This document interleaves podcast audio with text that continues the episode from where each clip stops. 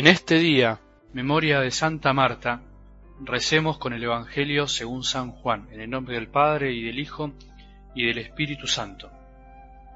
Muchos judíos habían ido a consolar a Marta y a María por la muerte de su hermano. Al enterarse de que Jesús llegaba, Marta salió a su encuentro mientras María permanecía en la casa. Marta dijo a Jesús, Señor, si hubieras estado aquí, mi hermano no habría muerto. Pero yo sé que aún ahora Dios te concederá todo lo que le pidas. Jesús le dijo, Tu hermano resucitará. Marta le respondió, Sé que resucitará en la resurrección del último día. Jesús le dijo, Yo soy la resurrección y la vida. El que cree en mí, aunque muera, vivirá. Y todo el que vive y cree en mí no morirá jamás. ¿Crees esto? Ella le respondió, Sí, Señor, creo que tú eres el Mesías, el Hijo de Dios, el que debía venir al mundo. Palabra del Señor.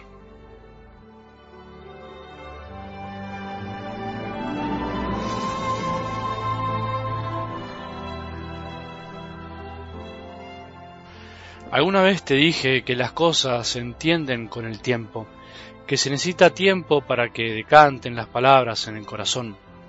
Pero una vez que tocan el fondo del corazón, uno puede decir con satisfacción, esto ya es mío, esto es parte de mi vida, nadie me lo puede quitar. Cuando la palabra de Dios no se escucha como oyente olvidadizo, sino como alguien que está dispuesto a hacer un camino y a cambiar, Lentamente todo va tomando el color de la palabra de Dios. Todo se interpreta desde la palabra de Dios. Todo lo pasamos por el tamiz de la palabra de Dios. Y así la vida del oyente se va cristianizando. Y empezamos a pensar como piensa Dios. Empezamos a sentir como siente Dios. ¿Qué es lo que realmente interesa? Porque somos su imagen. Estamos hechos a su imagen, pero tenemos que ir asemejándonos a Él porque la debilidad y el pecado fue desdibujando lo mejor de nosotros. Qué lindo es poder celebrar hoy la memoria de Santa Marta, recordar a Marta como una santa de nuestra iglesia, alguien que se dejó transformar por la palabra de Jesús y llegó a los altares sin mucha propaganda, sin grandes cosas. ¿Qué sabemos de Marta? Poco y nada, en realidad a Marta muchas veces la recordamos únicamente por el tan conocido Marta, Marta, te inquietas y te agitas por muchas cosas, pero una sola es necesaria. María eligió la mejor parte que no le será quitada. A veces la pobre Marta quedó un poco mal parada con este episodio, pero eso fue solo un momento de su vida. Pero, como te vengo diciendo, el Evangelio nos va respondiendo de a poco ciertas cosas o nos va dando luz sobre ciertos temas de a poco. Se necesita tiempo. Hay que darle tiempo al tiempo. Y hoy algo del Evangelio nos muestra a una Marta totalmente distinta. Marta se animó a cambiar, podríamos decir sin miedo a equivocarnos, que escuchó a Jesús y aprendió la lección. En la escena de hoy los roles se cambian. Marta sale al encuentro de Jesús y María se queda en la casa, con su hermano, apenas muerto, no deberíamos pensar que María se quedó trabajando, pero sí es lindo notar que la que sale al encuentro de Jesús es Marta, y le dice con un dejo de queja, pero al mismo tiempo con una total confianza, Señor, si hubieras estado aquí mi hermano no habría muerto, pero yo sé que aún ahora Dios te concederá todo lo que le pidas. Qué lindo ver a Marta cambiada, Qué lindo es escuchar a Marta preocupándose por lo importante. Qué lindo y esperanzador es escuchar a Marta reconociendo a Jesús como su Señor y confiando en que su hermano algún día resucitará.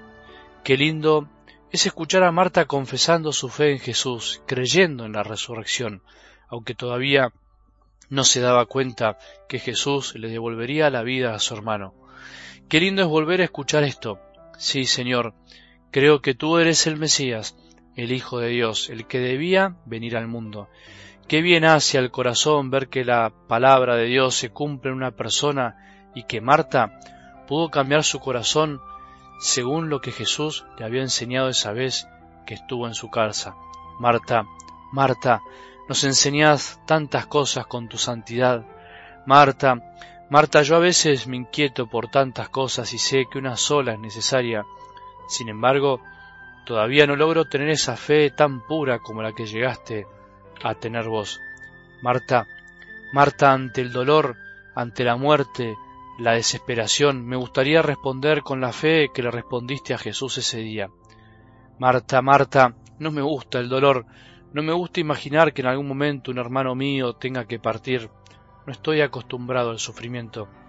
No me gusta y me enoja que mis seres queridos ya no estén más conmigo, pero sí me gustaría poder llegar a tener tu fe, poder llegar a confiar en Jesús de esa manera, sabiendo que sus palabras son verdad, son realidad y se harán realidad. Marta, Marta, te inquietaste por muchas cosas, pero terminaste descubriendo cuál es la única necesaria. Jesús, tu Señor y mi Señor.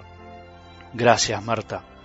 Me salió decir estas palabras imaginando un diálogo con Marta, ya que ella está disfrutando de la gloria del cielo y ella también es modelo para nuestra santidad.